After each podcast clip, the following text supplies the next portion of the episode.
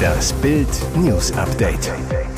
Es ist Montag, der 18. September und das sind die Bild meldungen Nach Schlaganfall und Klinik, Roger Whittaker ist tot. Gutenberg-Trennung, im Mai hielten sie schon kein Händchen mehr. Teilnahmepflicht, Schule schickt 10. Klasse zur Klimademo. Am Ende hatte sein Körper keine Kraft mehr. Schlagerlegende Roger Whittaker ist tot. Der britische Sänger starb bereits am 13. September im Alter von 87 Jahren in einem Krankenhaus in Südfrankreich. Seine Frau Nathalie und seine Kinder waren in seinen letzten Stunden bei ihm. Am vergangenen Samstag wurde Whittaker nach seiner Einäscherung im engsten Kreis beerdigt. Roger war ein ikonischer Künstler, ein wundervoller Ehemann und Vater.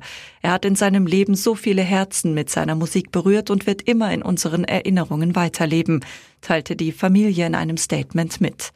Die Angehörigen bitten um Privatsphäre, während wir diese Zeit der Trauer durchleben und wir danken euch für euer Verständnis. Wir werden Roger sehr vermissen. Sein Erbe wird für immer in unseren Herzen und in seiner Kunst weiterleben. Roger Whittaker hatte vor kurzem einen Schlaganfall erlitten, von dem er sich nicht mehr erholte. Ärzte versuchten vergeblich, sein Leben zu retten. In seiner langen Karriere verkaufte Whittaker mehr als 55 Millionen Tonträger. Nach großen Erfolgen in England, Südafrika und den USA wurde er in den 70ern besonders in Deutschland populär. Er trat regelmäßig in der ZDF-Hitparade und anderen großen Fernsehsendungen auf und absolvierte ausverkaufte Konzerttourneen. Zu seinen großen Hits in Deutschland zählen Abschied ist ein scharfes Schwert, The Last Farewell und ein bisschen Aroma, die zu Evergreens wurden. Nach seiner letzten Tournee zog sich Whittaker 2013 aus dem Musikgeschäft zurück. Der Sänger hinterlässt ein Vermögen von mehreren Millionen Euro. Sie haben lange ein glückliches Paar gespielt. Die Ehe von Karl Theodor zu Guttenberg und seiner Frau Stefanie zerbrach im vergangenen Winter nach 23 Jahren. Doch erst jetzt machten sie es öffentlich. Noch im Mai waren sie gemeinsam bei der Hochzeit von Ludwig Prinz von Bayern und seiner Sophie Alexandra. Unbewusst zeigten die früheren deutschen Kennedys das Ende ihrer Liebe, denn sie hielten keine Händchen mehr. Für Promi-Paarberater Julian Burstede die späte Folge von Guttenbergs Plagiatsaffäre 2011.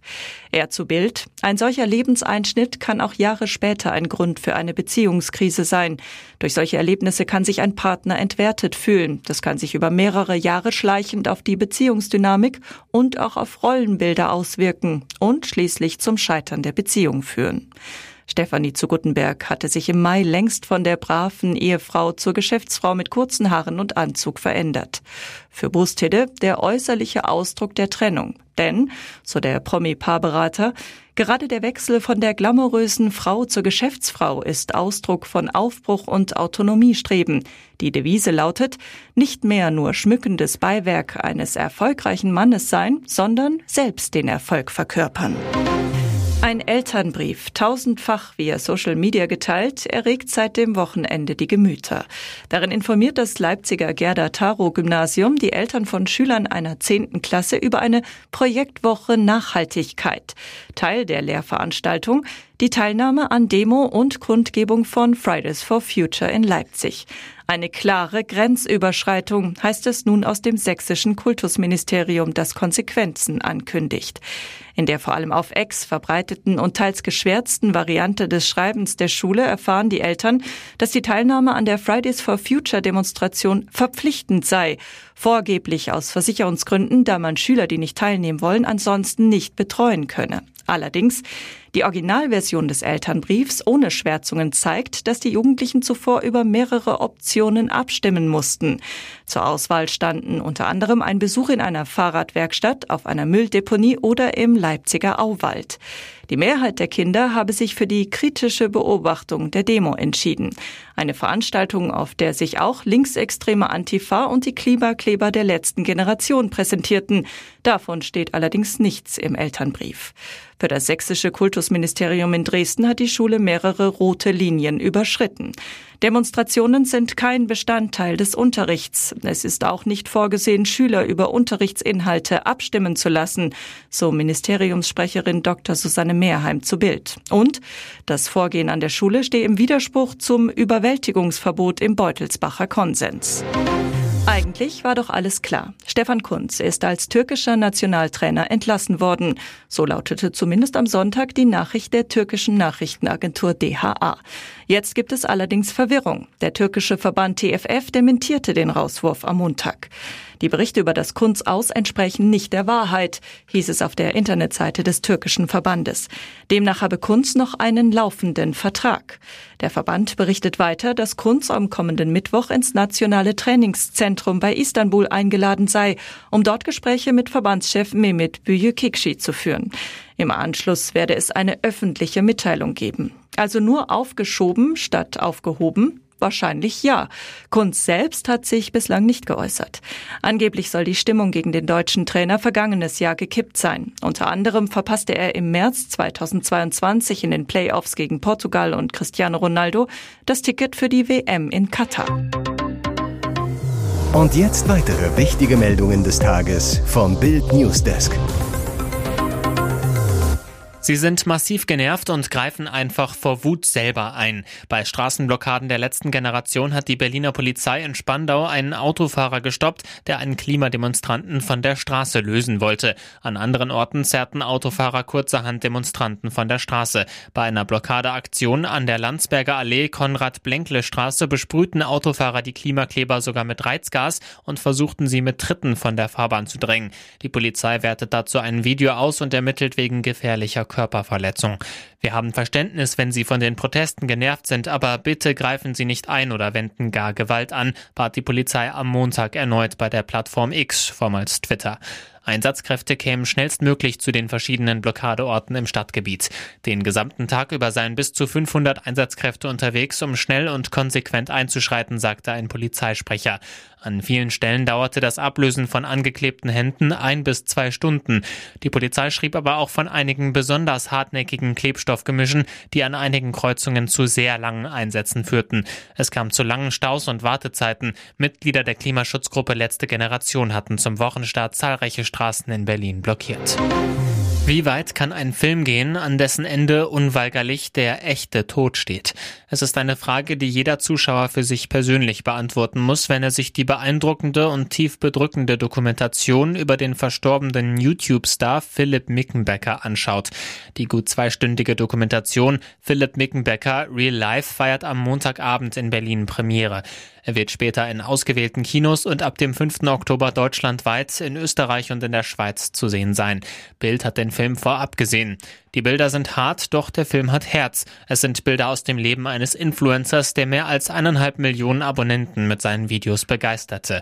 Als Real-Life-Guys wurden die Zwillinge Philipp und Johannes zu Stars. Anfangs war auch ihre Schwester Ellie dabei, bis sie 2018 durch einen Flugzeugabsturz starb.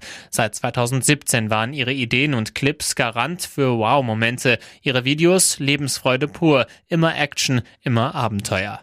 Philipp, der bereits vor zehn Jahren erstmals mit einer Krebsdiagnose konfrontiert worden war, starb nach langem Kampf im Sommer 2021 an den Folgen einer erneuten Tumorerkrankung. Es sind ungewohnte Bilder für eine große Leinwand mit glücklichen Momenten, nachdenklichen Minuten, Trauer, Schmerz und Versöhnlichem. Die Regisseure Lukas Augustin und Alexander Zera begleiteten Philipp die letzten drei Monate seines Lebens. Mehr dazu lesen Sie auf Bild.de. Ihr hört das Bild News Update mit weiteren Meldungen des Tages. Klartext zur Migrationsdebatte. Ex-Bundespräsident Joachim Gauck fordert bei Berlin direkt in der ARD eine radikale Wende in der deutschen Asylpolitik. Die Politik müsse neue Möglichkeiten wagen und auch entdecken, dass die bisherigen Maßnahmen nicht ausgereicht haben, um den Kontrollverlust, der offensichtlich eingetreten ist, zu beheben. Gauck Klartext, wir brauchen eine neue Entschlossenheit, die in der Bevölkerung den Eindruck vermittelt, die Regierenden sind handlungswillig und handlungsfähig und dazu bedarf es offenkundig auch der Debatte neuer Wege, so Gauck. Und nicht nur das Drehen an Stellschrauben, wie es die EU jetzt gerade versucht, wo das schon vorhandene, nicht funktionierende noch einmal erneut versucht wird, mit etwas mehr Druck und etwas Innovation. In Deutschland müssten zwei Dinge zusammengebracht werden. Wir brauchen Zuwanderung, aber wir brauchen keine Zuwanderung in unsere Sozialsysteme, ohne dass die Fachkräfte, die wir brauchen, vorhanden sind. In seiner Zeit als Bundespräsident hatte Gauck auf der Höhe der Flüchtlingswelle 2015 bereits den Satz geprägt, Unser Herz ist weit, doch unsere Möglichkeiten sind endlich. Hier ist das Bild News Update. Und das ist heute auch noch hörenswert. Sie arbeiten hart, während die Oktoberfestbesucher in München feiern. Die Wiesenärzte und Sanitäter haben am ersten Oktoberfesttag am Samstag fast 650 Patienten versorgt.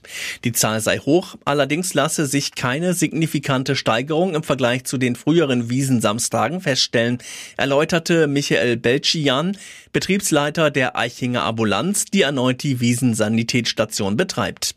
Nach dem Unfall in der Achterbahn Höllenblitz untersuchten die Helfer neun Personen vor Ort. Acht davon waren leicht verletzt und wurden im Sanitätszentrum versorgt. Drei von ihnen wurden vorsorglich in Krankenhäuser gebracht. Insgesamt 264 Mal mussten die Helfer mit der Fahrtrage anrücken, weil die Patientinnen und Patienten nicht mehr laufen konnten. Das betraf auch gut dreieinhalb Stunden nach dem Anstich den ersten alkoholbedingten Totalausfall. Ein junger Mann aus den USA musste um 15.38 Uhr mit der Fahrtrage zur Station gebracht werden. Auch der mobile Computertomograph kam gleich am ersten Tag zum Einsatz unter anderem bei einem 60-jährigen Münchner, der sich bei einem Sturz am Kopf verletzt hatte. Die CT-Bilder zeigten eine Blutung im Schädelinneren, die klinisch zu überwachen war. Weil der Mann unbedingt nach Hause wollte, wandte sich das Ärzteteam an die Ehefrau, die ihren Mann schließlich zum Krankenhausaufenthalt überredete. Er kam ins Klinikum Großharder.